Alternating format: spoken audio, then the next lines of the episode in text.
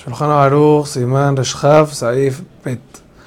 El ayuno, dice Marán, es bueno para cancelar sueños negativos y hasta se puede ayunar en Shabbat.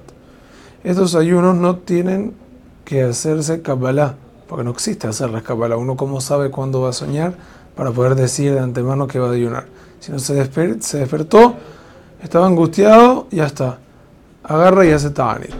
Una embarazada, una mujer que está amamantando, no debe ayunar y tiene que darse de acá de lo que cuesta una comida diaria. El ayuno solo sirve cuando es acompañado de teshuva como todos los ayunos. Y el ayuno no es obligatorio, tenemos que saber este punto, pero es recomendado. Hazak Uharuch.